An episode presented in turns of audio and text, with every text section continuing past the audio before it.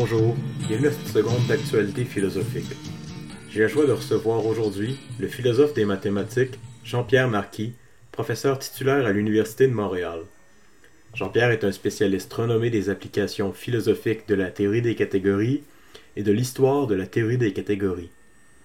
Il s'est notamment intéressé au rôle de cette branche des mathématiques dans les questions de fondement des mathématiques et dans les questions de logique. Il est aussi l'auteur de plusieurs articles sur la question épistémologique de l'abstraction en mathématiques.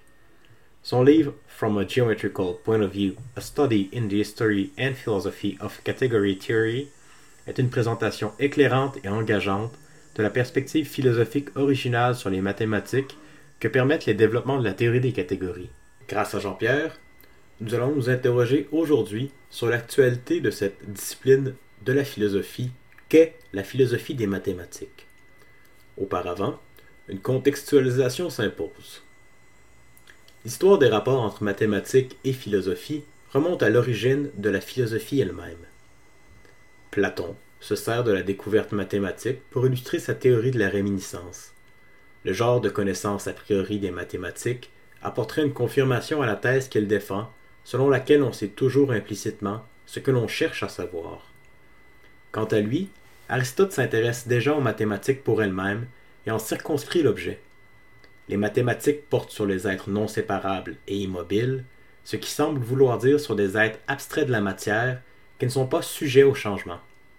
Les commentateurs anciens, médiévaux et modernes ont par la suite débattu dans des schémas souvent redevables à Aristote. Du point de vue de l'ontologie, on se demande, par exemple, si les figures mathématiques, abstraites de la matière, ont une réalité indépendante. Du point de vue épistémologique, on se demande si la connaissance mathématique est une connaissance de la cause ou du pourquoi, et d'où vient la certitude mathématique. Du point de vue sémantique, on se demande ce qui fait la vérité des propositions mathématiques et d'où vient leur nécessité. Tournons-nous maintenant vers Jean-Pierre afin de voir ce qui survit de cette conception philosophique des mathématiques.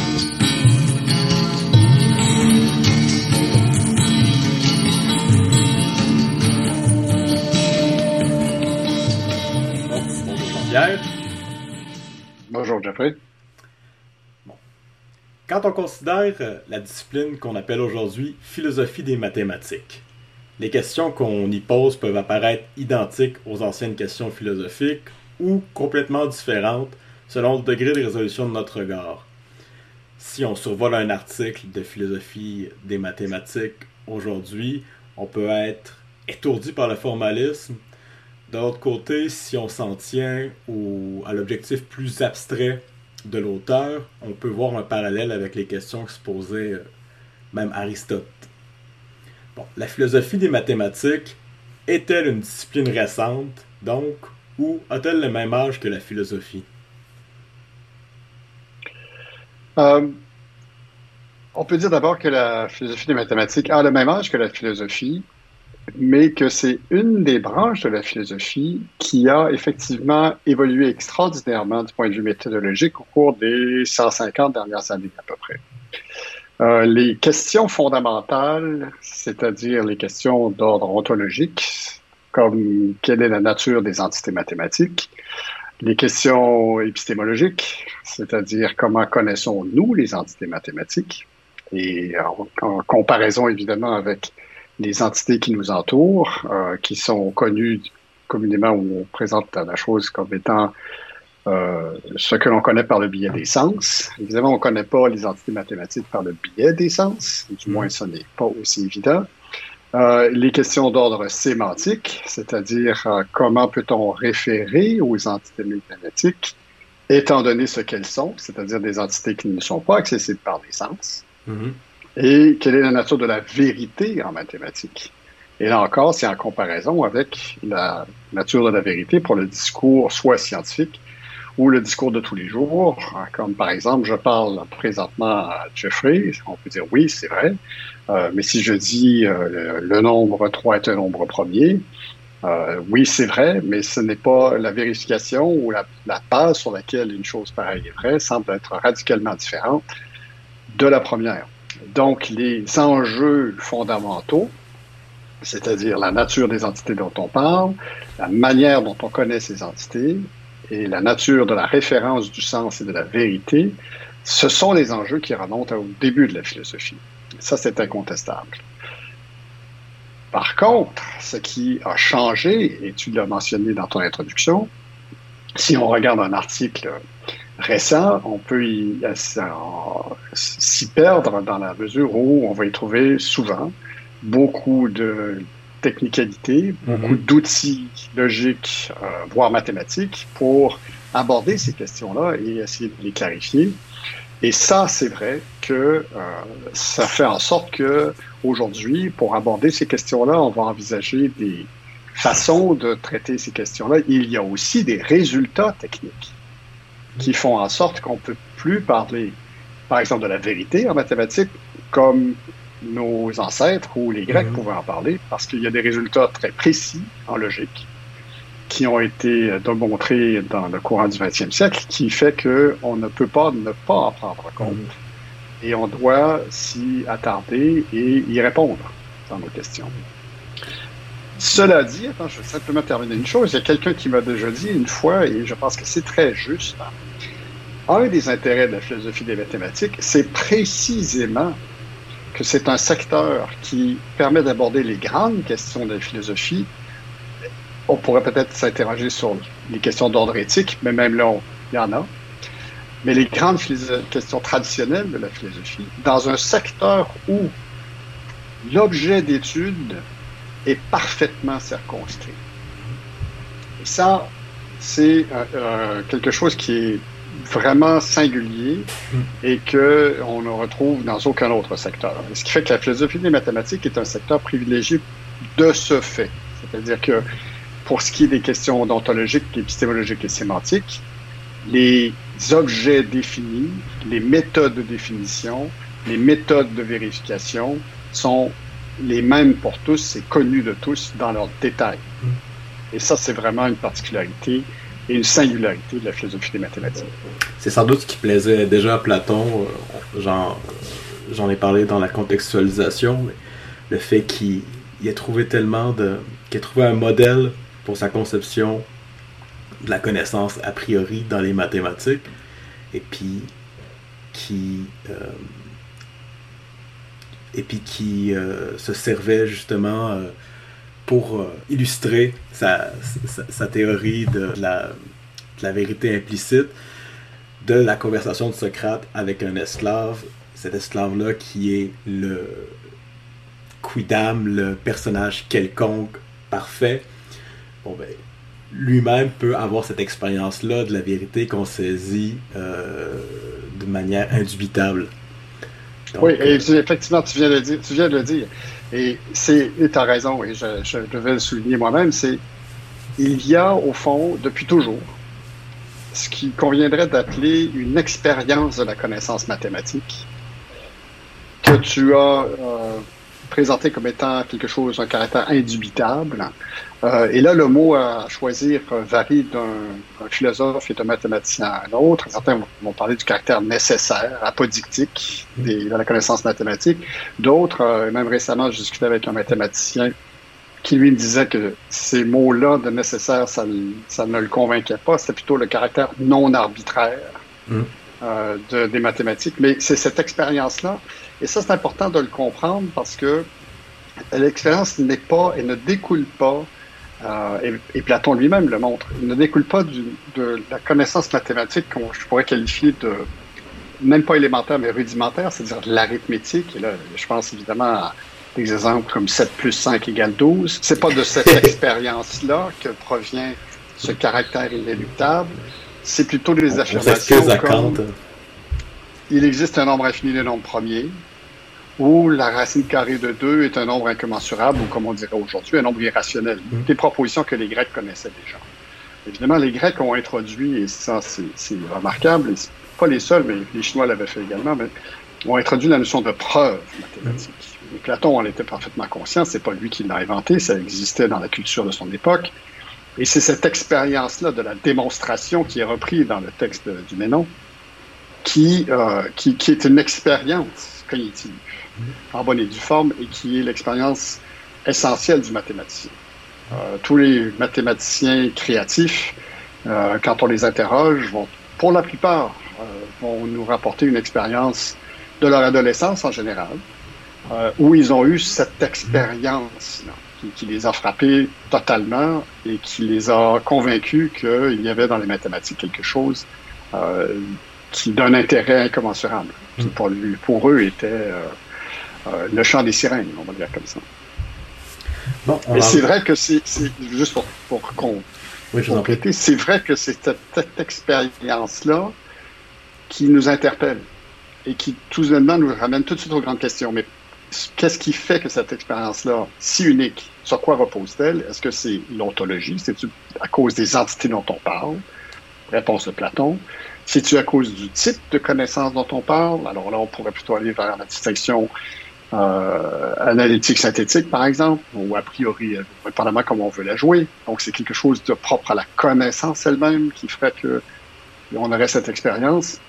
Ou, toi, tu l'as souligné, plutôt par le biais de la vérité, c'est le type de vérité. évidemment, quand on commence à quelque part, on va se ramasser vers l'autre. C'est-à-dire que si on commence avec la sémantique, on va débouler vers l'épistémologie, et ensuite vers l'ontologie, et, ça forme un tout qui est inséparable.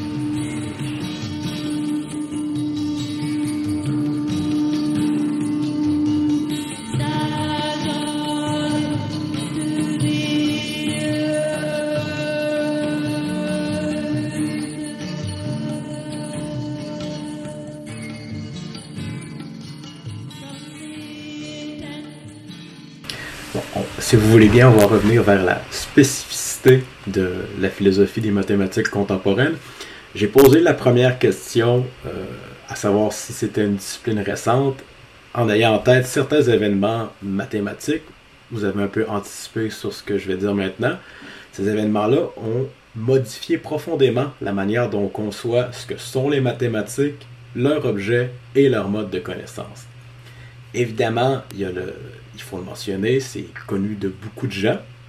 Il y a le développement des géométries non euclidiennes au 19e siècle. Ça euh, modifie la manière dont on conçoit les axiomes. On ne peut plus vraiment dire que les axiomes sont des propositions euh, vraies, comme pouvait le croire quelqu'un, euh, un philosophe moderne ou un savant moderne. Mais j'ai surtout en tête deux événements moins connus du grand public sur lesquels vous avez réfléchi et qui finalement sont autant mathématiques que philosophiques. D'abord, au milieu du 19e siècle, il y a le programme de Klein et sa conception de la géométrie en termes de groupe de transformation. Klein, c'est le mathématicien à qui on doit la fameuse bouteille de Klein, la surface dimensionnelle non orientable. Est-ce que vous pourriez nous parler un peu de ce qu'on appelle le programme de Klein? Parce que je crois que l'appellation de programme de Klein n'est pas euh, de Klein lui-même. Et puis comment vous pourriez, euh, et puis comment est-ce que ce programme-là implique une façon différente de considérer l'objet des mathématiques? Euh, oui, certainement. Donc, d'abord le 19e siècle, avant de passer à Klein lui-même. Tu as mentionné les géométries non euclidiennes. Je pense qu'il faut prendre un petit peu de recul parce que le 19e siècle est un siècle de grands changements. Euh, scientifique, évidemment, mathématique, on va y revenir, mais culturel, économique, euh, politique. Euh, et, ces changements-là sont vraiment transversaux. Pour la géométrie, la géométrie non euclidienne est certainement probablement l'exemple qui a frappé davantage les philosophes, mais il y en a d'autres. Et ils sont importants. Et c'est important que je les souligne parce que ça va nous mener à Klein directement. D'abord, il y a la géométrie projective qui apparaît, qui évidemment est née avant, est née au 17e siècle à peu près, mais elle se systématise et se développe au 19e siècle, au début du 19e siècle, et devient une partie importante de la géométrie. Euh, à tel point, par exemple, en petite parenthèse, hein, que euh, Russell, dans ses premiers travaux publiés, va tenter de développer un argument transcendantal, kantien, selon lequel euh, la géométrie fondamentale, c'est la géométrie projective. Et ça, c'est un, écrit idéaliste de, Russell qui va renier plus tard. Euh, mais euh, c'est fort intéressant à lire et c'est extrêmement euh, édifiant.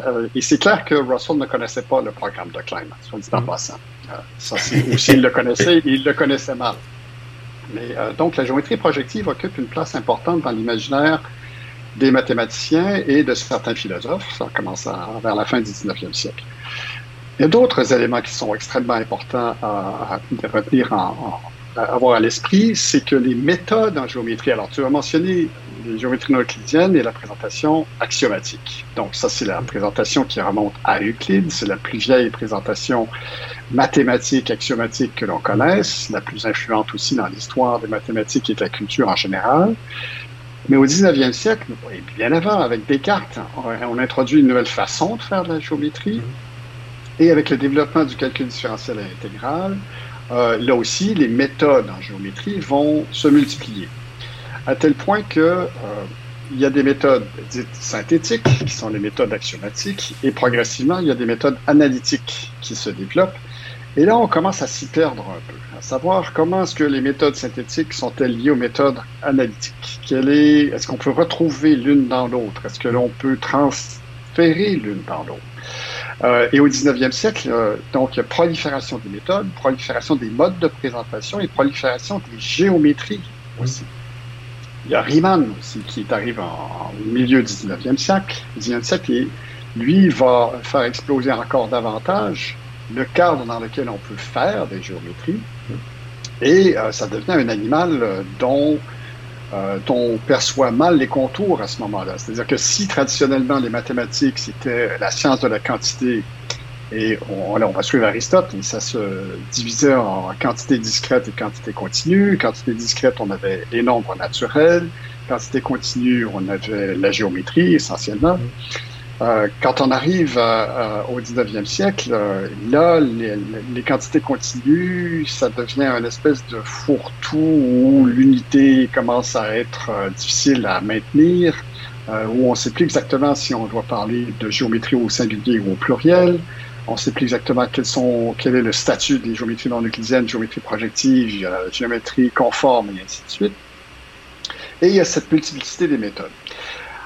Klein arrive à ce moment-là. Alors, Klein est un jeune mathématicien allemand qui, euh, il faut le souligner, est un très bon ami de Sophus Lie, euh, qui lit un, un, géomètre euh, extraordinaire qui voulait transférer aux équations différentielles ce que Galois avait fait pour les équations algébriques.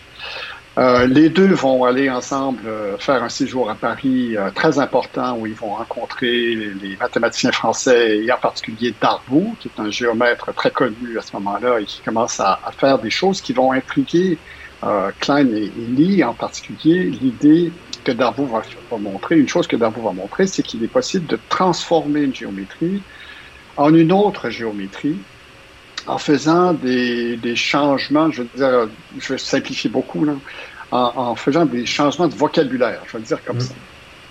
Euh, et on s'aperçoit que même si dans la description, on peut avoir affaire à des géométries qui semblent être radicalement différentes, mm.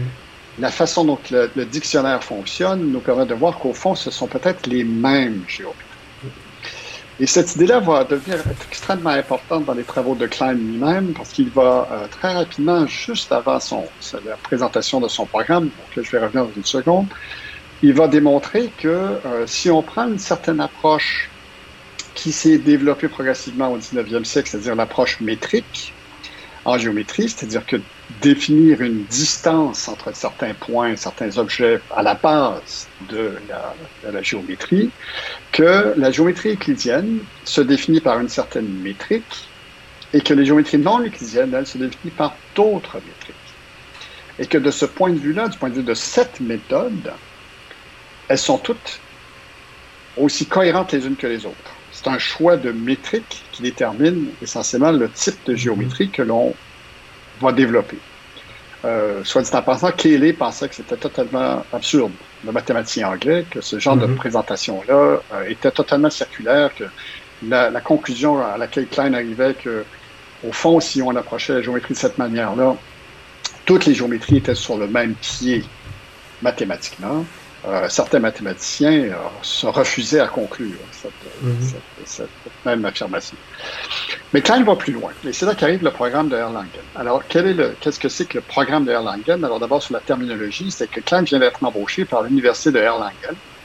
Et la tradition, à la fin du 19e siècle, c'est qu'un jeune professeur qui est embauché doit faire une grande conférence à l'université où il présente un de ses projets de recherche à ses collègues. Il est là un peu pour épater la galette. Et donc, Klein décide de présenter les dernières idées et certains des résultats, qui fait une synthèse en quelque sorte de certaines des idées, certains des résultats en géométrie qu'il veut développer dans les années qui vont suivre. Et, là, Klein fait quelque chose d'extraordinairement audacieux. Et les travaux de Sophus Lee vont l'inspirer beaucoup, et, les siens également. Et c'est un, changement de perspective qu'il introduit qui est, extraordinairement important. Euh, l'idée de base est très simple quand on y pense euh, un peu. Et on peut remonter à, Euclide, en fait, pour l'expliquer, je pense, de manière euh, élémentaire. chez Euclide, déjà, il y a une idée, ou cette idée que, et par certains moments, Euclide n'a pas le choix dans certaines preuves, c'est qu'on doit déplacer une figure. Par exemple, un triangle dans le plan. À un certain moment dans une preuve, euh, Euclide va littéralement déplacer un triangle et le superposer sur un autre. Hmm. Et il faudra que cette superposition-là soit parfaite pour dire que c'est le même triangle, pour qu'on puisse conclure qu'on a affaire au même objet géométrique. C'est les fameuses isométries. Exact. Et donc, il y a, cette idée de, déplacer dans l'espace une figure pour la superposer sur une autre. Quand on pense à ça d'un peu plus près, ça devient un principe d'identité, d'une certaine manière, entre les figures dans un espace, si on se donne le droit d'opérer des déplacements des figures dans l'espace, ce qu'on appelle donc des transformations d'un espace dans lui-même qui aujourd'hui est devenu un peu banal parce qu'on a l'idée de la fonction, on a l'idée des fonctions d'un espace lui-même, mais au 19e siècle, cette idée-là commence à se développer, se généraliser, mais c'est pas encore accepté ou clairement accepté par tous. Euh, quelle est l'étendue des fonctions, qu'est-ce qu'une fonction en général, et ainsi de suite. Mais en géométrie, on commence à le systématiser euh, de manière très claire, et c'est ce que Klein fait. C'est de prendre cette idée qu'on peut regarder les transformations, et l'étape suivante est importante, Regardez l'algèbre des transformations. Et c'est-à-dire que c'est prendre une figure, de la transposer sur une autre, ça c'est un déplacement, je peux en faire un autre et additionner les deux déplacements et ça me donne un déplacement. Si j'ai un, déplacement d'une figure vers une autre, je peux revenir à ma position initiale. Et ce sont des opérations très simples, mais qui s'additionnent et se composent les unes avec les autres. Et cette algèbre donne ce qu'on appelle aujourd'hui un groupe.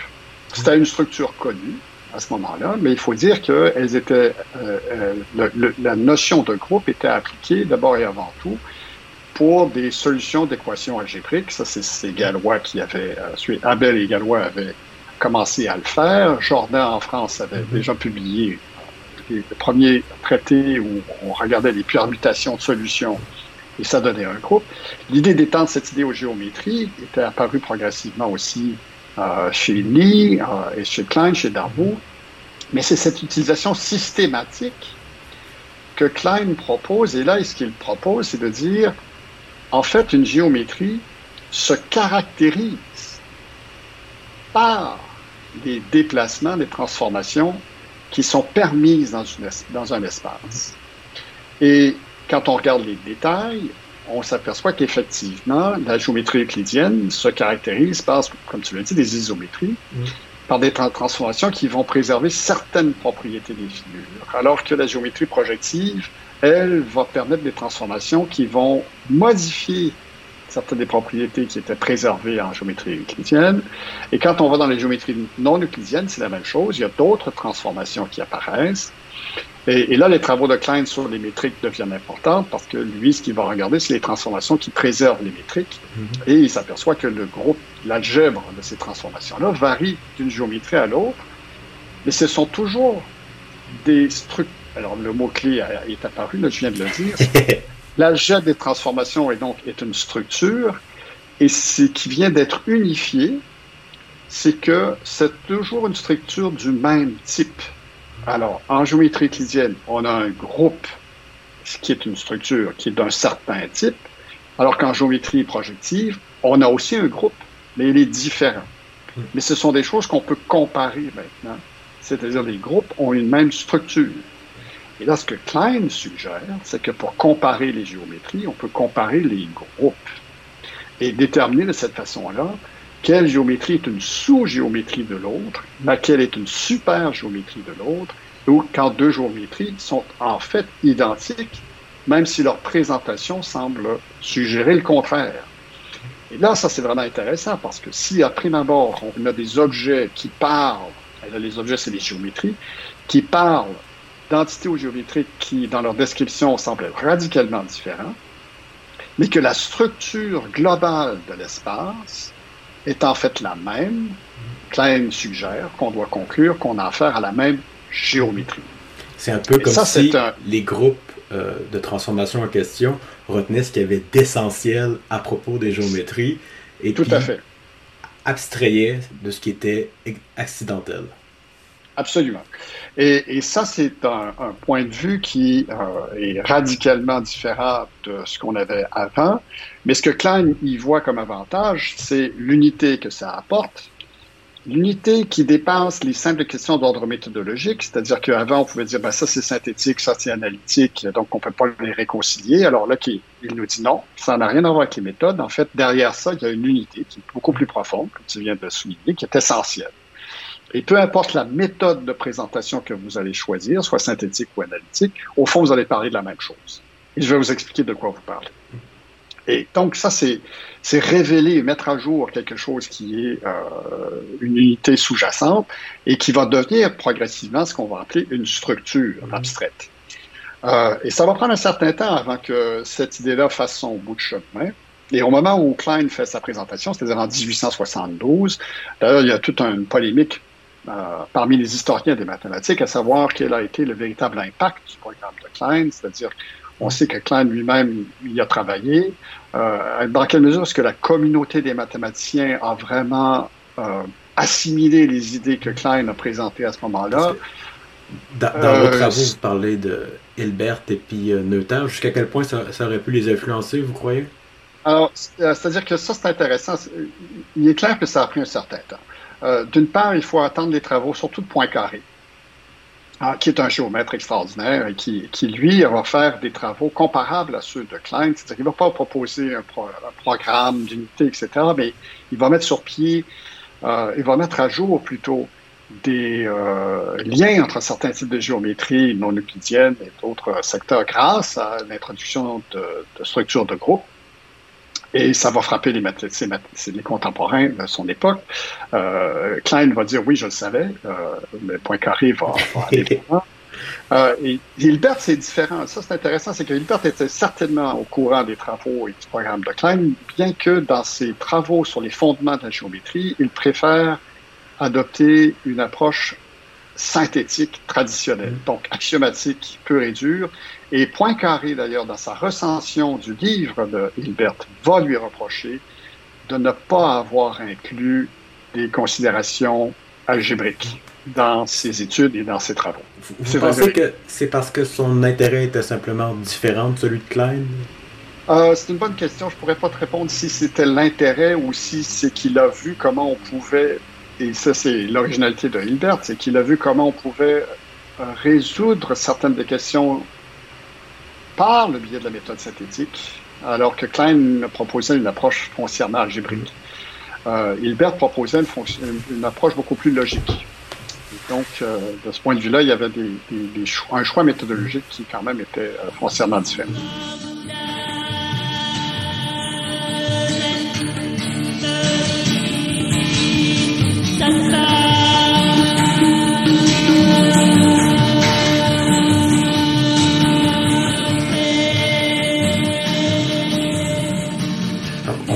S'acheminer vers le deuxième événement euh, important euh, dans les mathématiques dont je voudrais parler et puis sur lequel vous avez euh, beaucoup réfléchi aussi.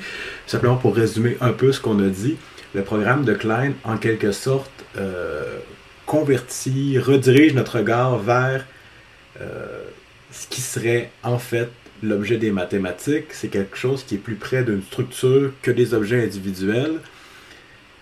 Disons, c'est la morale philosophique de l'affaire.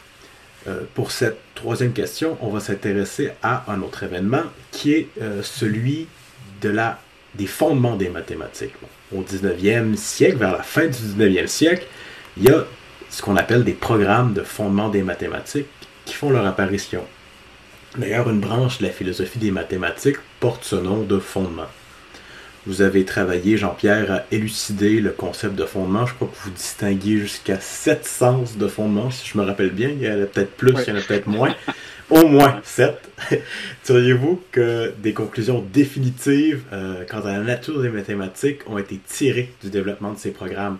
Peut-être que vous allez pouvoir m'éclairer, mais je me rappelle avoir lu quelqu'un qui disait que le programme de Hilbert, dont Hilbert dont on a parlé, qui est euh, peut-être le plus grand mathématicien du, début du XXe siècle, et puis il y en avait de très grands à cette époque-là, et eh bien, le programme de Hilbert, qui avait aussi une euh, teneur philosophique, euh, on dit que ça aurait été la première thèse philosophique à avoir été définitivement contredite et puis de manière rigoureuse. J'ai lu quelque chose de, de cet ordre-là. Donc, est-ce qu'il y a des conclusions définitives qui ont été tirées de ces programmes-là sur la nature de ce que c'est que les mathématiques et qui font qu'on ne peut plus considérer les mathématiques, leur objet, euh, et puis la nature de cette connaissance-là de la même manière que les gens euh, qui ont réfléchi avant les programmes de fondement? Euh, oui, mais ma réponse va être beaucoup plus nuancée qu'un simple oui. Euh, petite parenthèse, soit dit en passant, euh, quand tu as mentionné que le programme de Hilbert était probablement la première thèse philosophique qui a été contredite par des résultats techniques précis, en fait, je pense que euh, c'est probablement les pythagoriciens qui ont connu la première. mais, c'est une autre histoire. Euh, donc, revenons au 19e siècle à la question des fondements. Euh, la, la, réponse est oui, mais je vais te dire tout de suite. La réponse que je vais donner, c'est que les recherches sur les fondements ont certainement contribué à faire en sorte qu'aujourd'hui, on sait ce que doit être un cadre fondationnel pour les mathématiques. On sait qu'un cadre fondationnel peut contribuer à des résultats définitifs et positifs, on va dire comme ça, c'est pas c'est pas le vocabulaire que je veux employer, mais je vais quand même le dire, mais disons scientifiques, euh, qui sont des gains réels. Je vais y revenir dans quelques, dans quelques instants. Vous, nous éclairez aussi sur la question de ce que ce sont les fondements. oui, alors ça, je pense, que, je pense qu'il y a des gains qui ont été faits depuis 150 ans, qui sont aujourd'hui des gains qu'on prend tellement pour acquis qu'on n'y pense même plus. Sauf que, et ça je vais y revenir à la fin, et si j'oublie, ramène-moi là, la question des fondements demeure totalement ouverte aujourd'hui. Et ça, c'est important de le comprendre. D'accord? Donc, revenons en arrière, puis je vais essayer de t'expliquer euh, comment euh, d'abord, d'où viennent la question, d'où proviennent les questions des fondements, comment ça a évolué pour nous donner les résultats qui sont aujourd'hui, à mon sens, des gains euh, aussi euh, incontestables que la mécanique classique de Newton ou l'électromagnétisme de Maxwell, des trucs comme ça. Il n'y a, pas un physicien aujourd'hui qui dirait non, Newton avait tort, oui, on sait, puis on, on s'intéresse plus à ça de la même manière, je dirais non, aujourd'hui, dans les fondements des mathématiques, il y a des choses qui, sont des gains réels, puis on ne, pas, on ne retournera jamais derrière ça. Alors, la question des fondements est apparue au 19e siècle aussi, ça, je vais en dire quand même quelques mots. Euh, et c'est dans le voisinage de Klein, d'une certaine manière, parce que bien qu'on ne soit pas dans les géométries non euclidiennes, on est dans un des, on est dans le cœur des mathématiques du 19e siècle, et ça, il faut bien le prendre en considération. C'est-à-dire qu'au 19e siècle, s'il y a un secteur des mathématiques qui permet l'explosion euh, des sciences en général, c'est le calcul différentiel et intégral. Euh, non seulement des sciences pures, euh, on va le dire comme ça, les sciences de la nature, mais des sciences plus appliquées comme le génie. Donc, le génie explose au 19e siècle. Et pourquoi est-ce que le génie explose au 19e siècle? C'est parce qu'on comprend comment se servir du calcul différentiel et intégral pour des questions propres au génie, quel qu'il soit civil, physique, industriel ou autre. Et donc, le calcul différentiel intégral devient un, outil et un objet d'étude. Mais tout le monde sait, et quand je dis tout le monde, c'est les mathématiciens, que on ne sait pas pourquoi ça marche. Et d'une sorte, et là, on est au début du 19e siècle, vers le milieu du 19e siècle aussi, on s'interroge, et depuis que ça, a été inventé par Newton, Leibniz ceux qui l'ont suivi, on sait qu'il y a des raisonnements à la base du calcul différentiel intégral qu'on ne peut pas expliquer, qu'on est incapable de justifier sur des bases rationnelles. Et pourtant, ils sont, le calcul fonctionne comme aucun autre outil cognitif qu'on a pu mettre sur pied depuis l'invention de la culture humaine, on va dire comme ça. Et là, il y a, il y a comme un paradoxe, il y a quelque chose qui profondément agaçant, à savoir, on a un outil qui nous donne des résultats spectaculaires et, irremplaçables, mais les bases sur lesquelles cet outil repose nous échappent. C'est un peu angoissant. C'est un peu angoissant et ça, angoisse plusieurs personnes et on essaie de travailler sur ce problème, à savoir qu'est-ce qu'on est-ce qu'on peut clarifier ces bases-là. Et, là, il y a un courant de mathématiciens qui est très influent et qui est très important. C'est euh, suite aux travaux de l'école, surtout Gauss, le jeune Dirichlet, euh, Dedekind et compagnie. C'est cette idée que on peut clarifier les fondements du calcul différentiel intégral en clarifiant les concepts qui sont à la base du calcul différentiel intégral. Et donc, c'est une approche qui est foncièrement conceptuelle et non pas algorithmique. C'est pas, c'est pas en vérifiant les les modes de calcul, les règles de calcul, c'est bien en comprenant les concepts fondamentaux qui, euh, concept d'espace, concept de nombre, que l'on va commencer à peut-être pouvoir trouver des solutions à ces problèmes.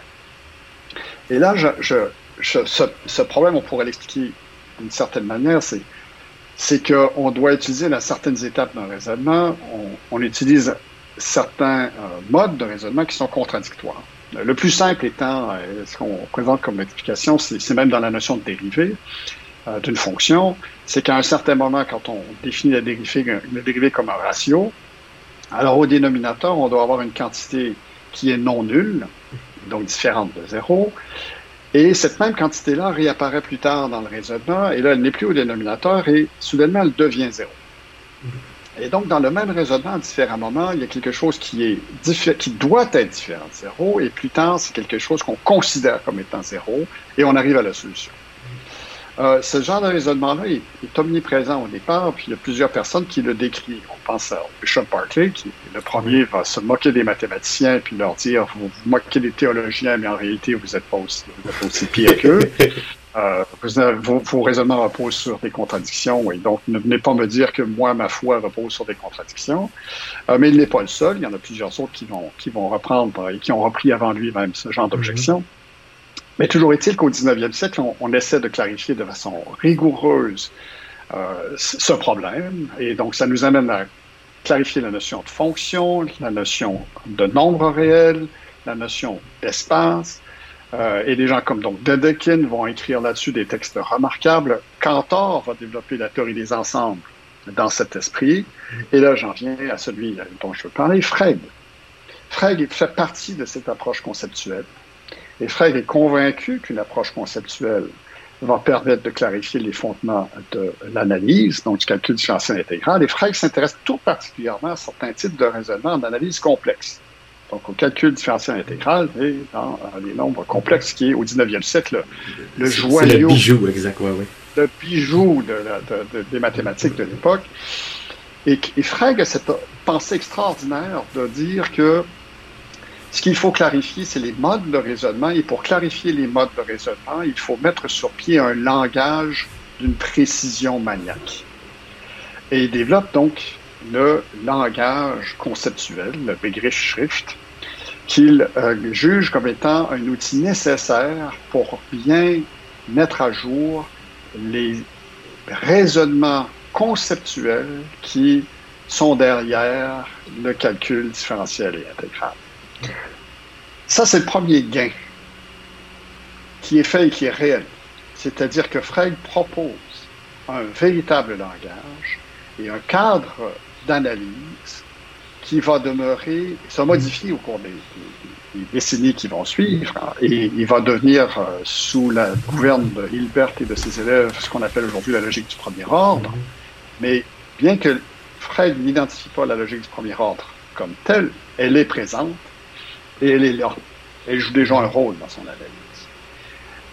L'idée que pour comprendre comment fonctionnent les mathématiques et la connaissance mathématique, on doit avoir un outil linguistique, logico-linguistique, d'une précision maniaque, mm. ça, c'est un gain extraordinaire. Et puis, c'est comme vous, vous le disiez plus tôt, ça nous apparaît évident. Et puis, on a un cadre commun dans lequel on, on communique, qui est souvent la logique du premier ordre et puis la théorie des ensembles maintenant. Mais on s'aperçoit pas que ça manquait à cette époque. Ça n'existait pas. Euh, on comprenait que la logique était peut-être défaillante, c'est-à-dire que notre compréhension de la logique, il y avait Boole, il y avait De Morgan, les Anglais qui faisaient des analyses mathématiques de la logique. Mais l'idée d'avoir un langage, une rigueur comme celle, comme celui que, celle que Frege a développé, et d'avoir des, représentations du mode de raisonnement parce qu'il y avait le mode de représentation qu'on n'utilise plus aujourd'hui, qui est un mode géométrique, et d'avoir ce mode de représentation qui reproduit chaque étape d'une démonstration explicitement. Euh, aujourd'hui, tous les langages de programmation reposent là-dessus. Hmm. L'idée d'avoir une syntaxe explicite pour tous les symboles qui sont utilisés et qui permettent de capturer tous les, les, les, les gestes de raisonnement qui sont dans, dans un argument, ça, c'est un gain qui est fondamental.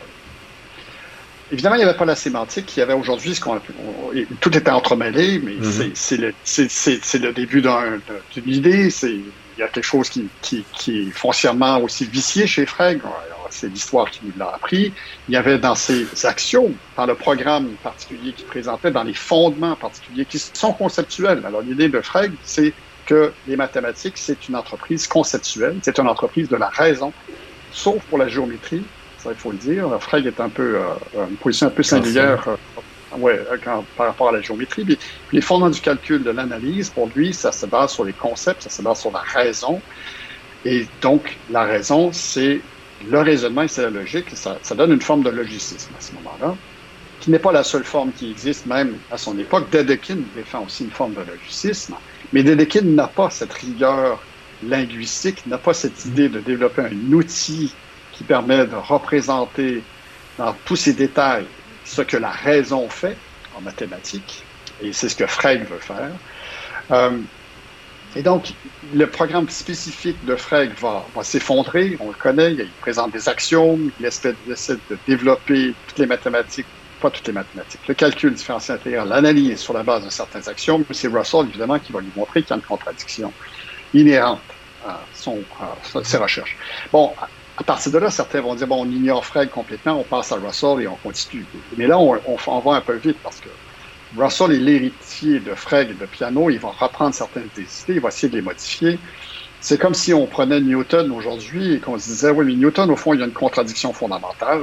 Mm. C'est que dans la gravitation universelle, le dénominateur serait R au carré, c'est-à-dire que quand les, objets sont infiniment proches les uns des autres, ça explose. C'est impossible. Donc, la théorie de Newton ne peut pas fonctionner. Donc, on, la met à la poubelle.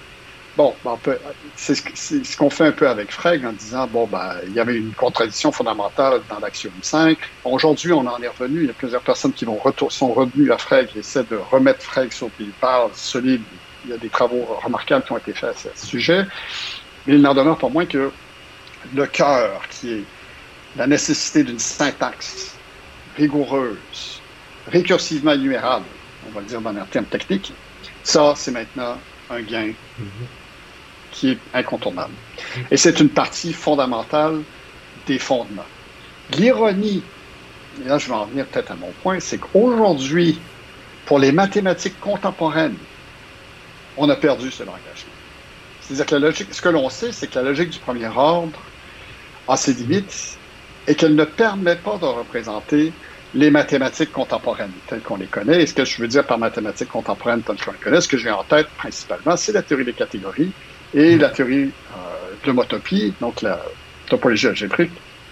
Et on sait que là, on a besoin d'un langage qui va avoir des propriétés différentes de la logique du premier ordre, qui est une extension probablement, ou une variation, ou quelque chose qui va néanmoins respecter les, les normes dictées par le, dire le, cadre freudien, euh, frégien, euh, beau lapsus.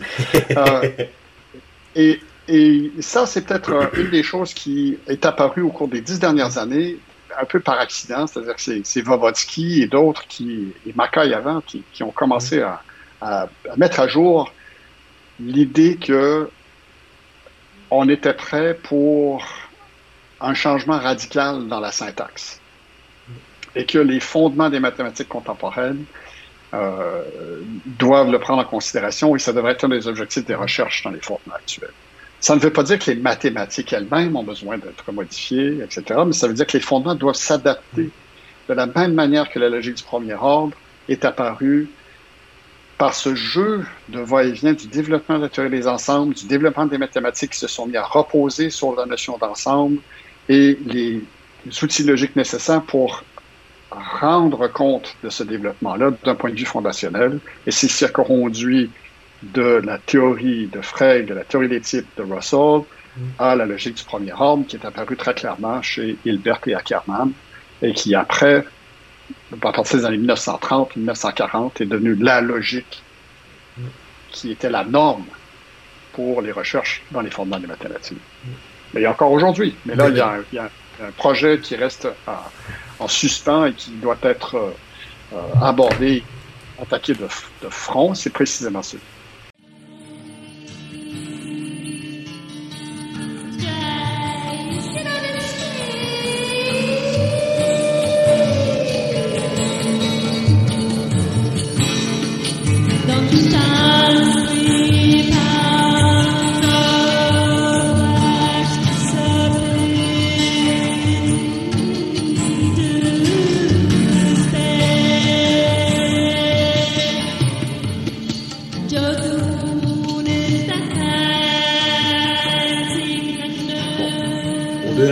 Euh, on a vu que les travaux des mathématiciens occupent une grande place dans les conceptions qu'on a des mathématiques, dans, notre point de vue méta sur les mathématiques. On vient de parler des fondements. C'est clair qu'après Gödel, on ne peut plus euh, proposer les mêmes programmes de fondement. Euh, de la même manière, on a parlé plutôt de Klein. Après Klein, du moins ça, finit par sédimenter, disons, après Klein, on a une vision euh, différente de ce que c'est que l'objet de la géométrie ou de ce que même peut être un objet en mathématiques. donc ça a une influence sur la manière dont on conçoit les objets, sur la manière dont on pose les problèmes. Et puis, aujourd'hui, il y a même certains mathématiciens qui prétendent avancer un programme philosophique au moyen de travaux mathématiques je pense euh, aux théoriciens des ensembles. Ils ont des travaux sur ce qu'on appelle les inner models, sur les modèles intérieurs, disons, qui servent euh, à confirmer ou à défendre leurs convictions platonistes. Euh, est-ce que le philosophe des mathématiques est inquiété, disons, par cette place-là que les mathématiciens occupent, ou pour le dire autrement, quelle place il a euh, au travers des, mathématiciens? Parce que ça reste un, domaine extrêmement technique sur lequel les mathématiques ont une influence? À mon avis, elle reste entière. Euh, la réponse courte, c'est principalement parce que les mathématiques se développent et se développent euh, dans des directions qui interpellent toujours le philosophe. Alors, je vais faire une distinction quand même entre, alors tu as mentionné les recherches en théorie des ensembles sur les modèles euh, sur les très grands cardinaux, des choses de ce genre-là. Et ça, c'est dans le secteur qu'on appelle le fondement des mathématiques, qui est un domaine qui est aujourd'hui bien circonscrit euh, d'une certaine façon. D'accord? Alors, ce que je veux dire par là, c'est que euh, les travaux des années 1930, 1940, 1950, donc du siècle dernier, ont fait en sorte que on a trois grands secteurs de recherche bien identifiés aujourd'hui qui sont nommément la théorie euh, des modèles en logique, la théorie de la preuve, la théorie des fonctions récursives et la théorie des ensembles. Et il y a des interactions évidemment entre ces trois secteurs-là et il y a des gens qui se spécialisent dans ces secteurs-là et qui font des recherches techniques sur, dans ces domaines-là.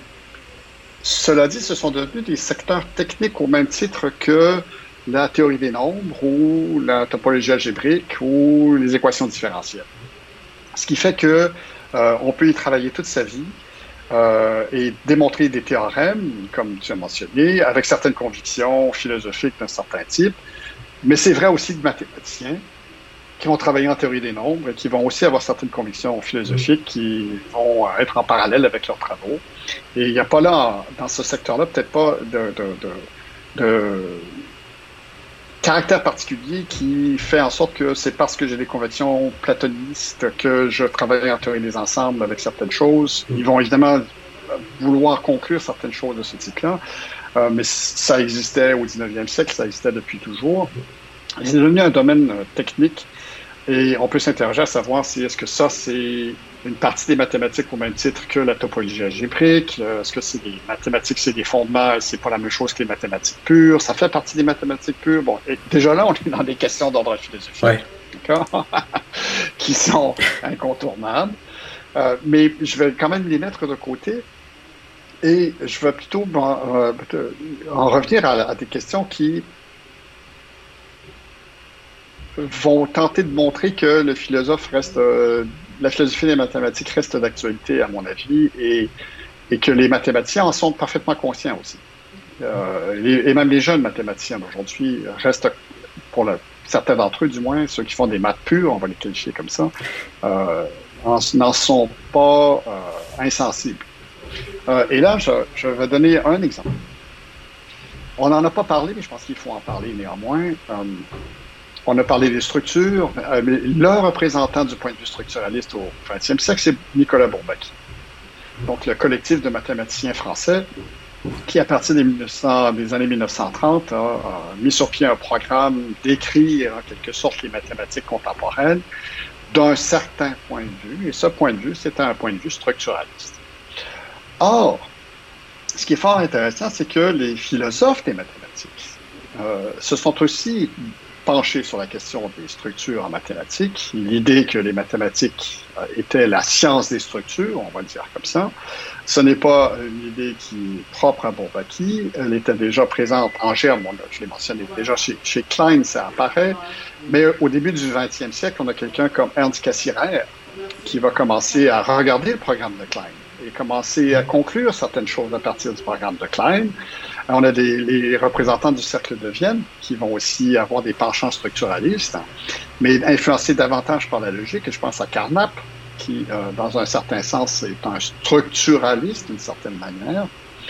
Euh, et, et, et, bien que Russell n'en soit pas un et qui rejette explicitement cette approche en mathématiques sur d'autres bases, euh, à partir des années 1960, euh, dans la philosophie des mathématiques anglo-américaines, on va revoir, on un retour du structuralisme qui va devenir un, thème, une question je à la mode, encore jusqu'à aujourd'hui. Mais en ignorant complètement le développement des mathématiques contemporaines.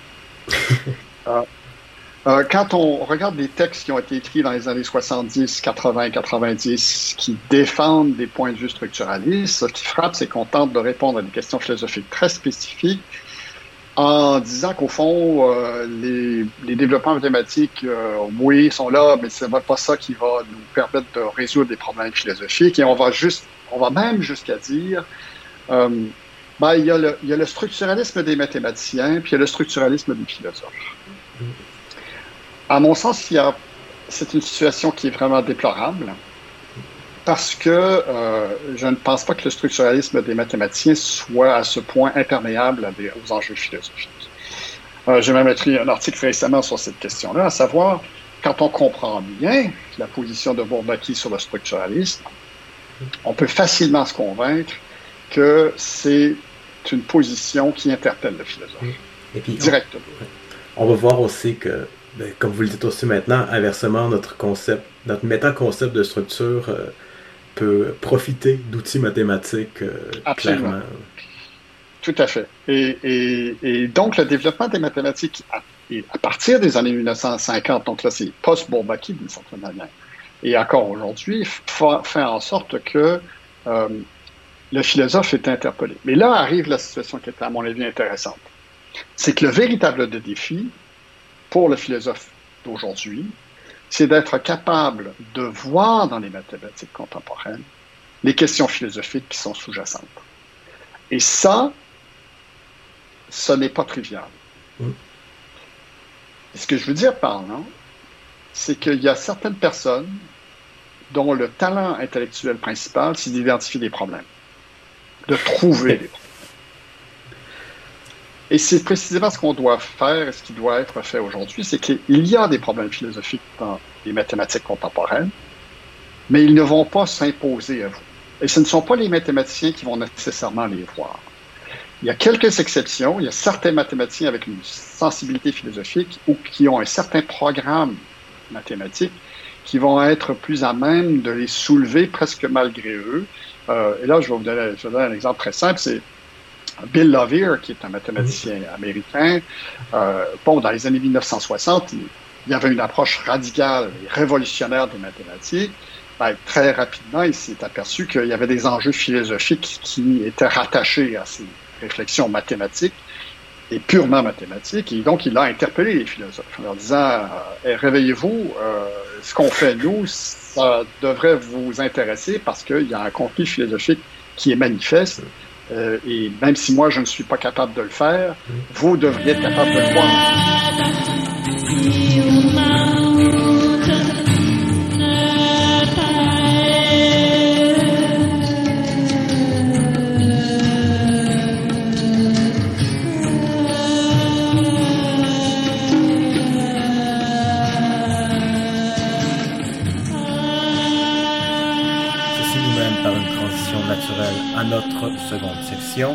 Dans laquelle on va s'attarder de manière plus explicite au concept de structure lui-même ainsi qu'à son traitement par la théorie des catégories. Euh, on va essayer d'éclairer davantage que c'est que ce concept de structure. Donc une conception particulièrement féconde qui s'est imposée au dernier siècle, on en a parlé un peu, c'est la conception euh, structuraliste. En bref, la perspective structuraliste affirme que les objets mathématiques ne sont pas des êtres individuels, mais des structures qui peuvent être réalisées par différents êtres individuels. Par exemple, il n'y a pas de nombre 2 qui est un être abstrait et individuel tout, seul comme ça dans le ciel des idées. Euh, il y a une certaine structure algébrique, que ce soit euh, la structure algébrique euh, des euh, nombres entiers, un anneau, que ce soit un monoïde, il y a une structure algébrique qui peut être réalisée par deux collections d'objets différents. On pourrait euh, dire que une collection de traits physiques euh, sur laquelle on définit une certaine opération de disons d'alignement réalise les, euh, une structure de une structure d'anneau, une structure de monoïde, on pourrait dire qu'une certaine euh, conception de la théorie des ensembles réalise aussi la même structure algébrique et puis les deux choses sont la même chose au fond. Ce qui les différencie, c'est impertinent. Le structuralisme fait qu'on ne peut plus être platoniste au sens où l'étaient les platoniciens qui croyaient en l'existence indépendante de triangles et de nombres, je crois, euh, est-ce que vous pourriez nous parler un peu de cette perspective en philosophie des mathématiques, ce qu'elle change euh, à la manière dont on pose les problèmes également? Ah oui, euh, et ça c'est, on pourra en parler pendant des ans. Première, je vais faire quelques remarques historiques, puis ensuite quelques remarques philosophiques, puis rappelle-moi de revenir sur la question du platonisme. Oui. Première remarque. Donc historiquement, le, structuralisme est apparu progressivement au 20e siècle. Il a ses racines euh, au 19e siècle et dans ce que euh, j'ai qualifié plutôt dans les mathématiques dites conceptuelles. Cette, euh, cette mathématique conceptuelle, cette idée que finalement ce qui conduit, là, c'est un anglicisme que j'utilise, c'est drive, ce qui, ce qui mène les mathématiques d'une certaine manière. Le moteur du développement des mathématiques, ce sont d'abord et avant tout non pas des calculs, mais des concepts qui sont développés et qui sont mis à jour. Et, on s'est rendu euh, donc compte, et, là il y a eu des, des, gens, on en a parlé, il y a Dedekind évidemment joue un rôle mhm. extraordinairement important parce qu'il met à jour et utilise des concepts de groupe et euh, de corps, par exemple, mhm. dans la théorie de Galois. Euh, c'est un des premiers d'ailleurs à avoir enseigné la théorie de Galois en Allemagne. Ensuite, euh, l'idée d'un idéal, d'un anneau, euh, c'est lui aussi qui le développe et le systématise. et ça va progressivement conduire à cette idée qu'il y a des idées directrices qui sont sous-jacentes à des domaines mathématiques. et qui c'est une, une, une, idée qui va être reprise par Hilbert et, et le, le motto de Hilbert, la façon dont Hilbert va, présenter la chose, c'est de mettre de l'avant une méthode particulière qu'on va qualifier de méthode axiomatique. Ce qui n'est pas en soi nouveau, parce que les méthodes axiomatiques remontent à Euclide, mais l'idée qu'on peut, on puisse utiliser des axiomes pour identifier une, un concept qui se retrouve dans différents secteurs des mathématiques. Et là, l'exemple que l'on a en tête, évidemment, au début du 20e siècle, c'est celui dont on a parlé tout à l'heure, c'est le concept de groupe. Donc, les groupes se retrouvent en géométrie, en théorie des nombres et en algèbre.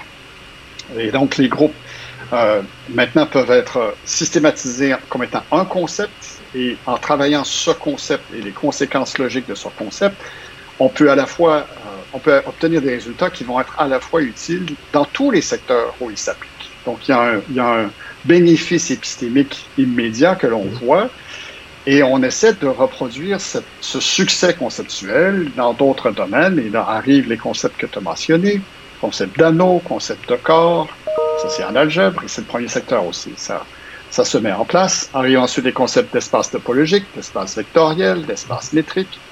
Et là arrive donc celui dont j'ai parlé il y a quelques minutes, Bourbaki, et qui, Bourbaki, dit, mais ça devrait marcher pour toutes les mathématiques. Et on devrait être en mesure de développer une certaine conception de la façon dont les mathématiques se développent et se déploient. C'est à partir de certains concepts fondamentaux, certaines structures, et là on identifie les deux.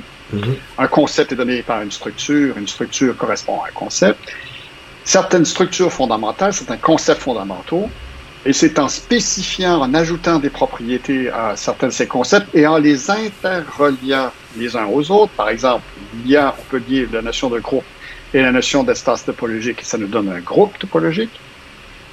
Et en, ajoutant une autre structure, par exemple une structure d'ordre, donc on va avoir un, groupe topologique ordonné, on pourrait arriver comme ça à des structures mathématiques classiques, soit, par exemple, les nombres réels. Mm. Et on s'aperçoit que les nombres réels peuvent être, peuvent être caractérisés par la combinaison et l'interaction de certaines structures abstraites. Et ça nous donne une structure mathématique qui était mm. déjà là et que l'on peut maintenant redéfinir et, que, et on peut expliquer les propriétés de cette structure-là en les divisant. certaines propriétés des nombres réels, ben ça, ça découle du fait que c'est un espace topologique de mm-hmm. certains types. D'autres propriétés du nombre réel découlent du fait que c'est une structure de corps d'un certain type, et ainsi de suite. Donc, on peut retracer en quelque sorte et expliquer les propriétés de, des nombres réels en, en, l'abordant du point de vue de la structure qu'elle est.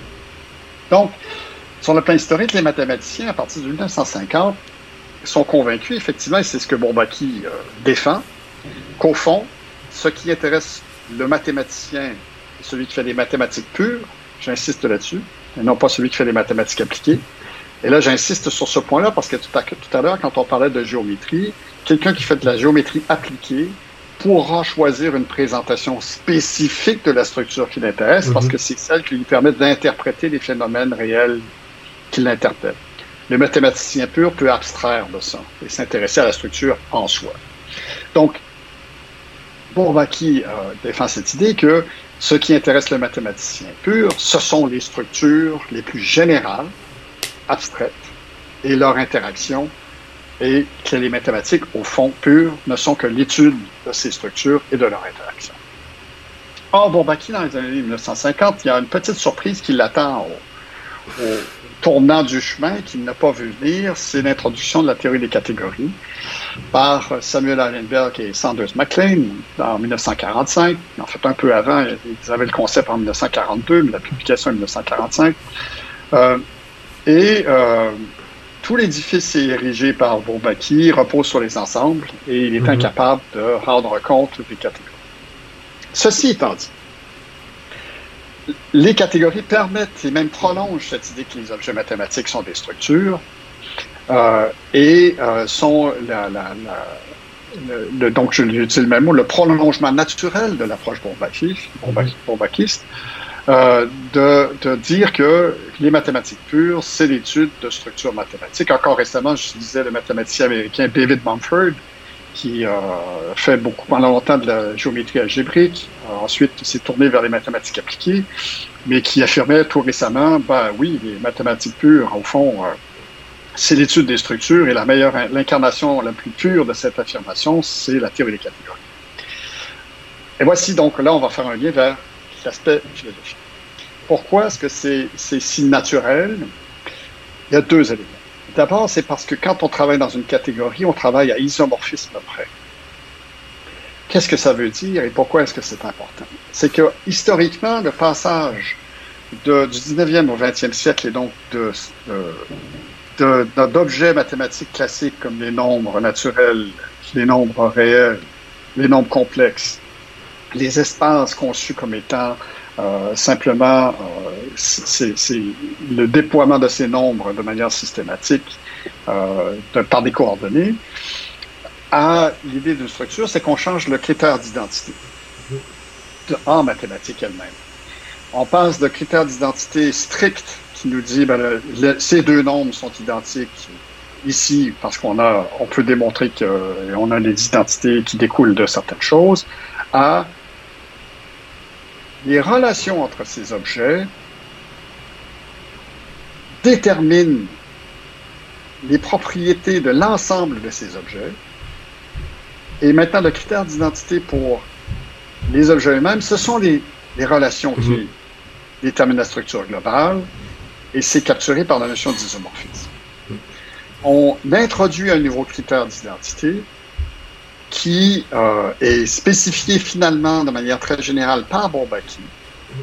Avant, on en avait seulement des exemples, par exemple, pour les groupes, pour les anneaux, pour les espaces topologiques, mais avoir une définition générale de ce qu'est un isomorphisme pour une structure, c'est Bourbaki le premier qui la, propose. La, définition est assez euh, encombré, disons, c'est une définition. Oui, techniquement, elle est absolument, euh, comment dire, maladroite. Ouais. Il n'y a pas d'autre, mot. Mais c'est justement ce que la théorie des catégories, tout d'un permet de clarifier et simplifier. Euh, et elle, elle part d'un certain point de vue qui fait qu'on est, quand on travaille dans une catégorie, on travaille isomorphisme près, donc on travaille avec un nouveau critère d'identité qui nous est donné par la définition même de cette organisation des objets, par les morphismes qui sont présents dès le départ. Mais la théorie des catégories introduit quelque chose de nouveau. Et ça, c'est philosophiquement pertinent, c'est qu'elle introduit elle aussi un nouveau critère d'identité pour les catégories elles-mêmes.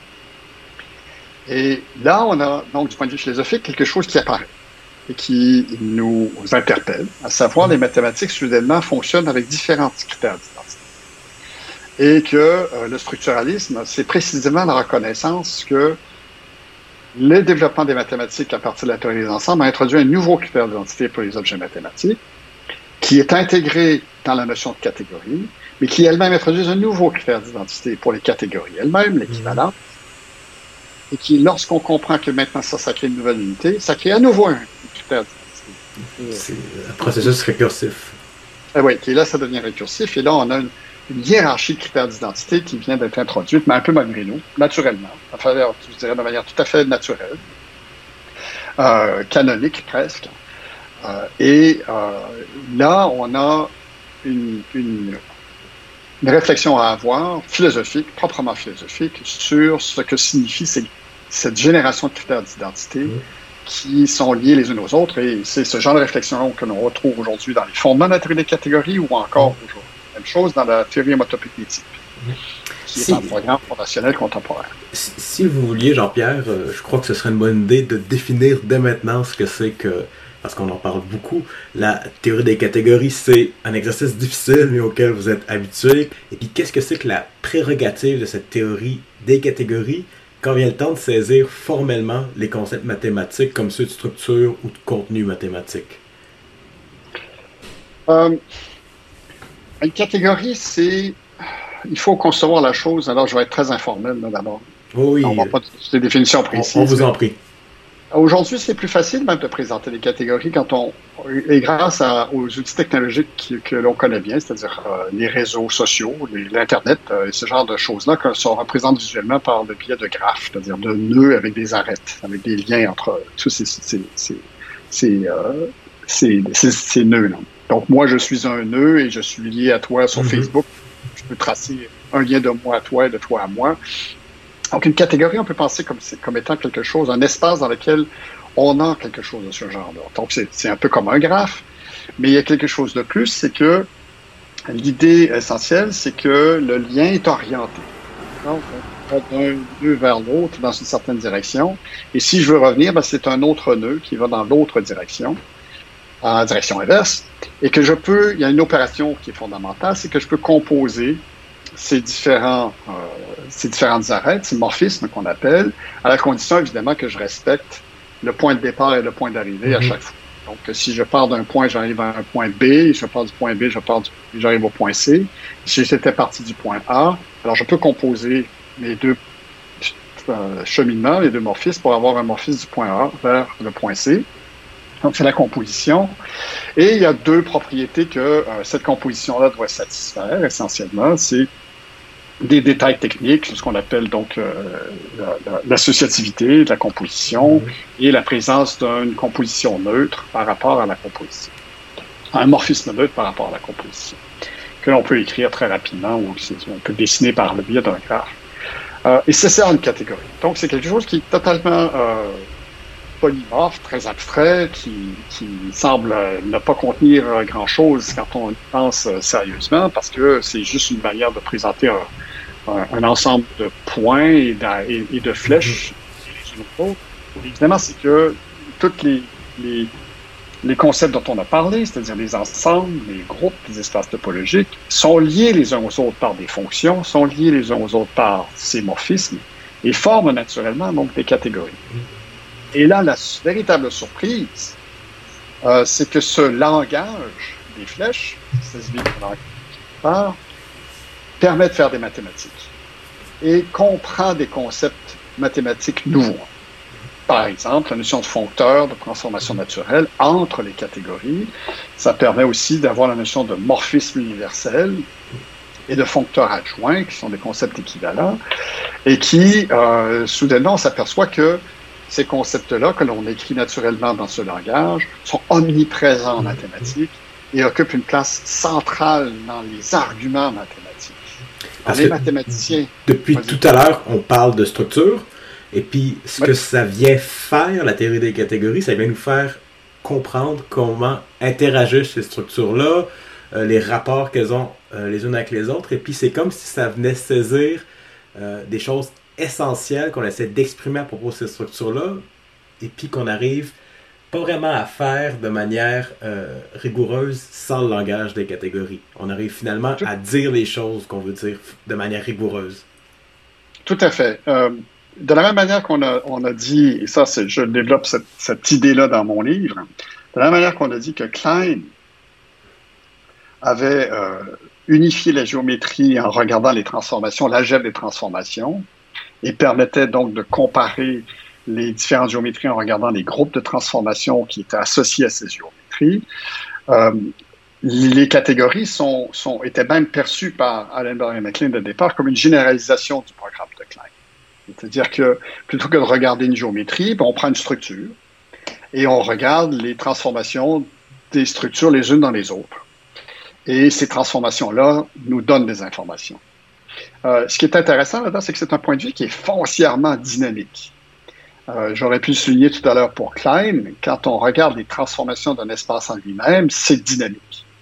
C'est de regarder comment on peut tordre cet espace-là, je ne sais pas le bon mot, mais, mais de, le déplacer en lui-même, de le faire tourner ou de faire faire des translations. Parce que, souvent, quand on parle de, de groupe, d'ailleurs, euh, on, on, y pense en termes de permutation, et puis les groupes qu'on dit continu, c'est ça, les groupes qu'on dit continu, souvent, c'est euh, des groupes qui sont définis à partir de euh, flow et puis de concepts, disons, physiques. Ça vient de la physique, de, la physique, de l'idée qu'on un espace, bon, ben, par les transformations, des translations, par euh, des réflexions spatiales, d'autres choses comme ça, va être renvoyé vers lui-même et puis au fil du temps, il évolue selon ses symétries.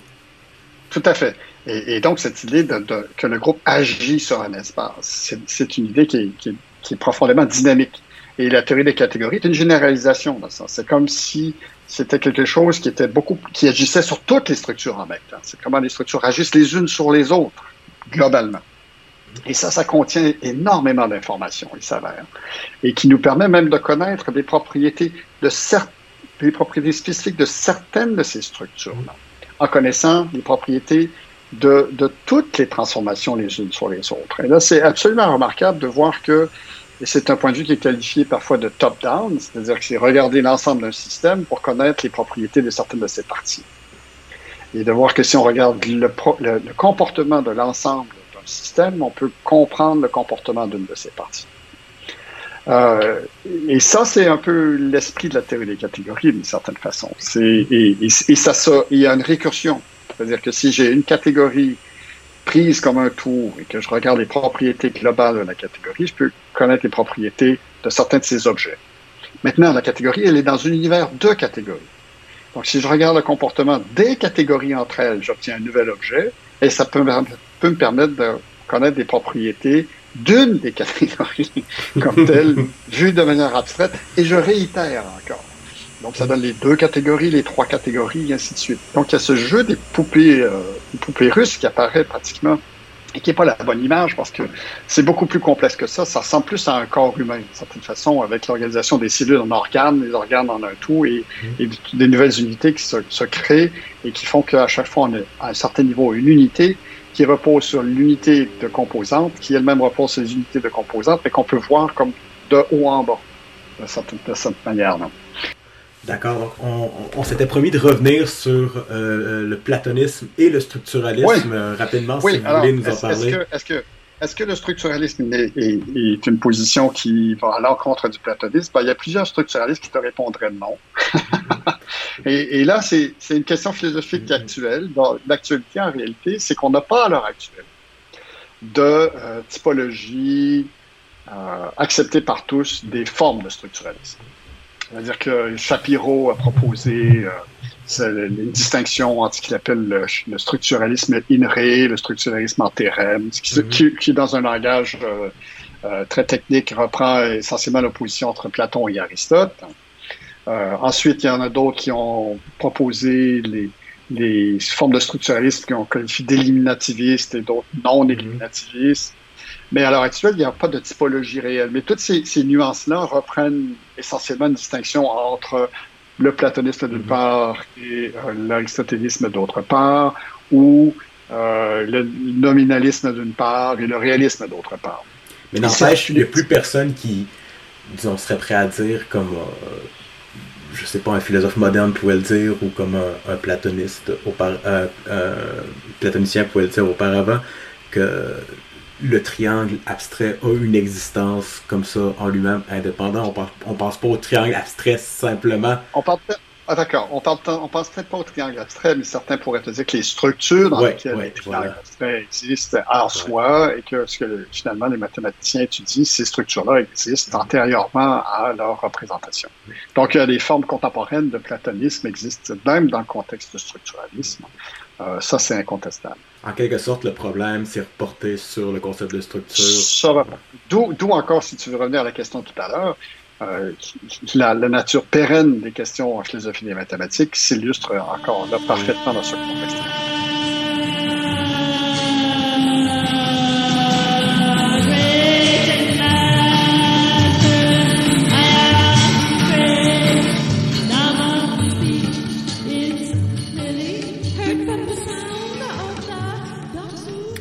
Qu'on revienne à des choses plus concrètes, euh, à des choses géographiques même, c'est-à-dire à la situation de Montréal comme lieu de pèlerinage des théoriciens des catégories durant les années 70. On m'a dit, un professeur que vous connaissez, Bernard Hodgson, professeur de mathématiques à l'Université Laval, que Montréal avait été quelque chose comme la Mecque des théories des, de la théorie des catégories dans les années 70. Euh, du moins, il est clair que plusieurs mathématiciens montréalais bien réputés ont traité de ces questions. Il y a Mackay dont on a déjà parlé. Il y a aussi euh, André Joyal, qui est un mathématicien de réputé euh, international. Si on voyage un peu et qu'on rencontre des gens qui ont des intérêts, qui ont de l'intérêt pour les mathématiques, qui apprennent qu'on vient de Montréal, ils vont nous parler très souvent de d'André Joyal. Est-ce qu'on m'a dit la vérité? Dans tous les cas, quelle place a occupé Montréal dans le développement et la progression des, de la théorie des catégories durant les années 70? Euh, elle, était, elle était très importante, c'est incontestable. Euh, autant à l'Université de Montréal qu'à l'Université de McGill. Euh, les deux, à ce moment-là, avaient, pour des raisons différentes, avaient ont développé des, ce qu'on pourrait appeler l'école de Montréal en théorie des catégories, en logique catégorie. Ça a commencé, en fait, du côté de l'Université de Montréal. Il y, a, des mathématiciens qui étaient en lien avec ce qui se passait en Europe, en France, avec euh, l'école évidemment de, des travaux de Erechmann d'une part, euh, de l'école de Grothendieck ou de Bourbaki d'autre part, donc des gens comme Jean Maranda, qui est décédé très jeune d'un accident de voiture au début des années 70, mais qui était très actif dans les années 60, a très rapidement euh, fait des la théorie des catégories à Montréal. Il y en avait d'autres, mais il y avait aussi un intérêt très, très marqué pour la logique algébrique à l'Université de Montréal. Donc, il y avait des étudiants de Almoche euh, et de Church qui étaient ici. Euh, il y avait Léon Leblanc, si ma mémoire est bonne. Les noms, euh, il faudrait que je vérifie, mais ils étaient au moins deux, très actifs dans les années 60 et faisaient de la, logique algébrique, qui était très, très rare à l'époque, il faut le dire. Euh, et euh, donc, ils sont morts aussi dans les années 70, mais il y avait cette cette école de logique algébrique, et là j'ai mentionné tout à l'heure le lien entre logique et théorie des catégories, euh, c'est pas une coïncidence si euh, la logique catégorique s'est développée à Montréal aussi, parce que les, en germe, cette approche algébrique était présente déjà à l'Université de Montréal. Donc il y avait quelques personnes qui faisaient de la théorie des catégories, mm-hmm. quelques personnes qui faisaient de la logique algébrique dans les années 60 ici, à McGill, celui qui a joué un rôle euh, vraiment euh, déterminant, euh, c'est Jim Lambeck. Alors, Jim Lambeck était professeur à McGill en algèbre après la Deuxième Guerre mondiale.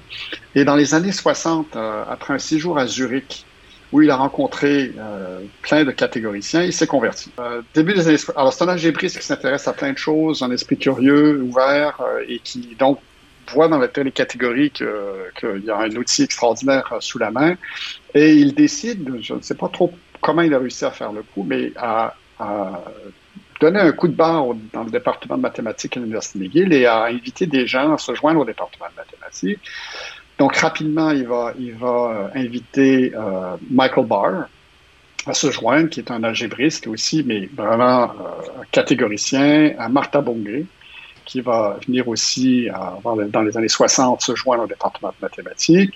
Un peu plus tard, euh, Michael Mackay, en 1973, qui est un logicien déjà bien établi à ce moment-là, mais qui va se convertir à la logique catégorique euh, très rapidement en, arrivant ici. Et vous avez donc ce noyau de, de, jeunes mathématiciens euh, qui sont à McGill et à l'Université de Montréal, Gonzalo Reyes va, venir euh, embaucher lui en 1967. Il, il connaissait Mackay et il rencontre André Joyal. André Joyal est un étudiant à ce moment-là. Et André Joyal veut devenir un géomètre algébrique. Il veut faire de la géométrie algébrique à la Grothendieck. Il euh, n'y a personne qui fait ça ici, à peu près. Euh, mais mais les, les, EGA sont, sont disponibles, les, éléments de géométrie algébrique, et André essaie de, de, les lire, d'en apprendre, et, il apprend les les catégories de cette manière-là. Euh, et André étant ce qu'il est, ben, il devient catégorisé. Et il va être extrêmement influent. Il va rencontrer Gonzalo euh, aussitôt que Gonzalo va s'installer. C'est-à-dire que quand Gonzalo va avoir ses, euh, c'est Gonzalo qui m'a raconté cette anecdote. Quand Gonzalo a certaines questions sur certaines structures algébriques, il va avoir des collègues. Parfois, les collègues peuvent leur répondre, mais s'ils n'ont pas de réponse, ils, ils lui disent ben, il y a un étudiant que tu devrais peut-être voir. et il l'envoie vers André. Et, et, André lui répond. Et donc, euh, André a déjà une culture mathématique extraordinaire et ils commencent à travailler ensemble. Euh, selon Gonzalo, Gonzalo lui apprend la théorie des modèles la plus récente euh, et André lui apprend la théorie des catégories. Ils commencent à collaborer à ce moment-là et très rapidement, cette collaboration-là va s'avérer extrêmement fructueuse. Au début des années 70, euh, ils auront déjà identifié une partie de la logique catégorique qui euh, est un peu le noyau dur et Mackay va se joindre à eux. à partir de 1973, ils vont en 74 déjà, euh, ils vont commencer à publier des articles en logique catégorique. Et le groupe de catégoriciens est extrêmement actif. Et effectivement, c'est un peu la mecque. Ce, que je, ce qui se passe, c'est que Samuel Allenberg vient à Montréal régulièrement. Euh, Bill Lovey vient à Montréal régulièrement. Euh, les Français viennent à Montréal régulièrement. Donc, les écoles de Jean Bénévaux, l'école de Restman et compagnie viennent faire leur tour à Montréal. Les Italiens aussi.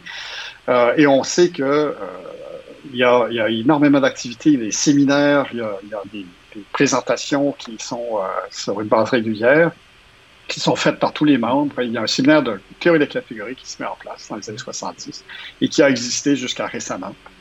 Euh, au cours desquels euh, on, soit c'était des gens sur place de, de, la, de, Montréal qui faisaient des présentations ou des gens de passage. C'est dans, dans, ces circonstances-là que vous êtes converti vous-même. Euh, Euh, je, suis allé au département de maths en logique. J'ai appris qu'on faisait de la logique catégorique. Ben, je savais pas du tout que ça existait avant. Mais j'étais convaincu que c'est ce que tout le monde faisait parce que c'est ce que tout le monde faisait. ouais. Mais oui, c'est historiquement, Montréal a occupé une place importante en logique catégorique et en théorie des catégories dans les années 60, 70, enfin les années 60, surtout les années 70 et 80.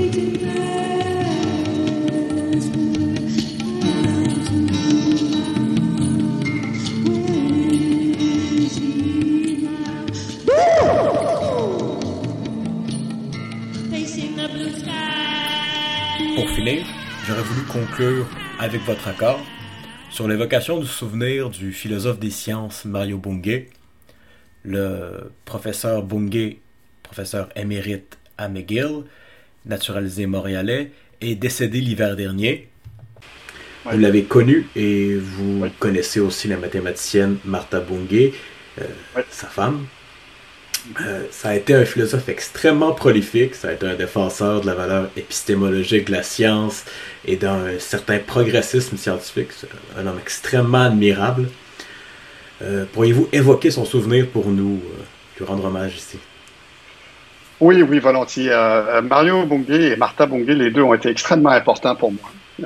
quand je suis arrivé à McGill, je voulais étudier donc la logique, la philosophie des sciences, les mathématiques. Euh, et je suis allé, je me suis inscrit donc en première année, j'étais au bac, euh, j'étais pas en première année de bac, j'avais commencé avant, mais je suis transféré au cours euh, de philosophie des sciences donné par Mario. Euh, je, je vais vous parler juste de ça, je pense. Okay. Je, je, me suis assis en classe, premier cours, il est entré, je vois cet individu que je ne connaissais absolument pas à l'époque, qui est apparu et qui nous annonçait que dans le cours qui était en deux volets, il y avait un cours à l'automne, un cours à l'hiver, partie A, partie B, on allait faire ses livres. Alors, euh, sur la philosophie des sciences. J'ignorais complètement qui il était, j'ignorais qu'il avait écrit des livres. Je vois ses livres. Et euh, donc, je suis euh, ébranlé et, et j'apprends que ce que l'on va faire, c'est qu'on va lire évidemment les chapitres, chapitre à chapitre, et qu'il ne va pas nous enseigner les chapitres, que si nous n'avons aucune question, il n'y aura pas de cours. que la, la cour va reposer essentiellement sur les questions que nous aurons à lui poser. Je suis un jeune étudiant, ça me terrifie. Oh, Littéralement, je suis terrifié. Euh, je me dis, mais qu'est-ce que je fais là? Ça va être euh, vraiment insupportable. Euh, je suis timide. Euh, c'est une toute petite classe. Euh, en général, je pose pas de questions. Mm. mais là, j'aurais pas le choix. Je lis ces livres et là, je suis, je tombe sous le charme. particulièrement ces livres-là, je dois le dire, parce qu'il y a des livres de Mario qui sont extrêmement polémiques, euh, où euh, parfois il tourne les coins très serrés. Mais là, ce sont des livres de philosophie des sciences, ce sont des deux manuels très, des, ce sont des manuels en philosophie des sciences. Ils sont très bien faits, ils sont extrêmement intéressants à lire. Et là, je plonge dans cette lecture-là et je suis fasciné. Et j'ai eu une chance extraordinaire, c'est qu'inscrit au cours avec moi, il s'avère qu'il y a deux individus qui sont beaucoup plus avancés que moi, qui sont là parce qu'ils connaissent déjà Mario, ils veulent travailler avec lui, et ils n'ont pas leur langue dans, la, dans, leur poche, des gens qui parlent. Et eux, donc, ils lancent le cours. Et moi, je les vois aller, et puis, après un certain nombre de semaines, ils ont réussi à faire en sorte que le climat de la classe euh, a changé progressivement. Parce que Mario était extrêmement éthique. Euh, euh, c'est quelqu'un qui disait ce qu'il pensait sans filtre. Zéro filtre. si, vous disiez, si vous disiez une bêtise, si vous disiez que vous veniez de dire une bêtise. Ah, mais si vous disiez quelque chose d'intéressant, alors là, il le disait aussi. Donc, euh, ça, c'était euh, stimulant parce que parfois, quand on posait des questions, il tout de suite va dire, il disait, oui, ça, c'est une excellente question, je ne sais pas quoi répondre. Et là, on pouvait réfléchir ensemble sur les réponses potentielles que ça pouvait avoir. Donc, c'était un climat très ouvert. Et ce que j'ai appris aussi, c'est que bien qu'il avait lui-même des positions extrêmement arrêtées sur certains sujets, anecdote, je suis arrivé un jour en classe avec le livre de Van Frassen, je lui montre le livre, je lui dis euh, est-ce que ça mérite d'être lu? Il me retourne le livre tout de suite en disant absolument pas. Oh, fin de la discussion. ça, c'était Mario Bunge. Alors, j'étais totalement euh, perplexe, mais ce qui est fort, était fort intéressant, c'est qu'on pouvait critiquer ses positions et qu'il acceptait la critique quand elle était bien formulée et qu'elle était justifiée. Alors, si lui était extrêmement critique envers les autres et parfois de manière absolument hallucinante, hein, c'était comme le livre de Van Frassen, je ne sais pas s'il l'a lu, euh, je pense qu'il avait probablement entendu Van Frassen parler puis qu'il avait conclu que c'était un idéaliste, etc., que ça méritait méritait même pas qu'on y, regarde. Euh, mais si on s'intéressait à ses positions, qu'on avait des positions critiques, là, il y avait un dialogue. Et ce que j'appréciais beaucoup, c'est que ses positions à lui étaient très, très claires. Donc, on pouvait effectivement les critiquer facilement. Alors, ça a donné lieu à un cours que j'ai extrêmement apprécié parce que très rapidement, on était dans un, et j'étais au bac, donc, mais c'était devenu un séminaire. Et c'était un séminaire dans lequel on pouvait discuter franchement de certains sujets euh, et d'aller assez loin dans ces discussions-là. Et ça, ça m'a, ça m'a séduit. Ça m'a séduit. Ça fait en sorte que dans les cours qui ont suivi, euh, par exemple l'année suivante, donc j'ai pris un séminaire avancé et là on faisait son treatise on basic philosophy euh, et là on faisait euh, celui sur la sémantique. Et je dois vous avouer que ce séminaire-là a été extrêmement difficile pour Mario parce qu'il y avait des linguistes parmi nous. Et c'est un, donc sur la sémantique. Mm-hmm. Et à la fin du séminaire, il restait plus grand-chose de son treatise. Euh, ça, a été, ça a été extrêmement difficile parce qu'on l'a, on l'a attaqué vraiment sur tous les fronts. Et, les, à mon avis, ce livre-là devrait être repris complètement. Euh, bon, il, a, il a poursuivi, lui, il a écrit les autres volumes, mais ben, c'était, c'était ça. Et donc, ça, ça illustre très bien euh, l'individu qui était euh, d'une très, très grande intégrité, parfois euh, d'une intolérance incroyable envers certaines positions. certains avis, mais c'est quelqu'un qui avait des avis sur tout des avis précis. Et même si on n'était pas d'accord, on pouvait en parler. Et ça, j'ai gardé de ça un, souvenir extrêmement puissant. Ça m'a formé, moi, et, je, je, je, trouve que c'est une formation qui est extrêmement enrichissante. Quand je lis Mario Bunge, je sais en général que je suis au fond d'accord avec ses valeurs, mais que dans les détails, je suis mm. très souvent en désaccord et que je veux faire les choses différemment ou que je pense qu'il a tort ou que voici. Mais ça, ça m'oblige à construire quelque chose. Et ça, c'est une, une, des, leçons qu'il m'a enseigné très vite dans ses séminaires. C'est très facile de critiquer et on ne peut pas critiquer si on n'a pas quelque chose de mieux à proposer. Si tu n'en as rien d'autre à proposer, on n'a pas le droit de critiquer. Et ça, c'est une leçon que, que j'ai toujours gardée. C'est très euh, sage. Oui, je crois. oui, je pense que c'est très important. La critique est facile. C'est mm. facile d'identifier les problèmes dans quelque chose, d'identifier les lacunes, de, de, trouver des solutions. Mm. C'est une autre histoire. Surtout à l'époque contemporaine, je crois qu'on a souvent on privilégie la critique à l'élaboration, disons, d'un système ou d'une manière plus générale de penser. Alors que, avouons-le, c'est très facile de critiquer, de faire les choses à l'emporte-pièce, mais d'avoir une conception générale, c'est ça demande et, ça, C'est clair qu'il avait, oui, et il allait à, l'encontre de la, de la zeitgeist de mm. l'époque, dans les années 60, 70 et 80, diriger un système philosophique qui se voulait cohérent, avec une sémantique, une épistémologie, une ontologie, une éthique, c'est le treatise. C'était une folie. Mm. C'est, personne, à part euh, Nicolas Recher à Pittsburgh, ne faisait une chose pareille, et personne depuis n'a tenté de faire une chose pareille. Euh, donc, c'est un esprit qui est extrêmement vif, d'une culture extraordinaire et qui pouvait justement penser littéralement constamment en termes de système. Et ça, c'était sa force. Il a toujours pensé un problème de manière systémique. donc, je vous, euh, je vous remercie, Jean-Pierre Marquis, professeur à l'Université de Montréal, spécialiste de la théorie des catégories, de son histoire et de ses applications en philosophie. Merci, Jeffrey. Alors, au terme de cette émission, je tiens à remercier et à féliciter les auditeurs pour l'effort d'attention et la ténacité intellectuelle dont ils ont dû faire preuve, peut-être plus particulièrement pour cette émission. Et je les invite à se joindre à nous pour les prochaines émissions de ce nouveau cycle d'actualité philosophique. Je prévois entre autres recevoir une professeure et philosophe spécialiste de l'histoire de la philosophie analytique au 19 et au 20e siècle, ainsi qu'une philosophe des religions. Je vous souhaite une bonne rentrée à tous et un bon automne 2020.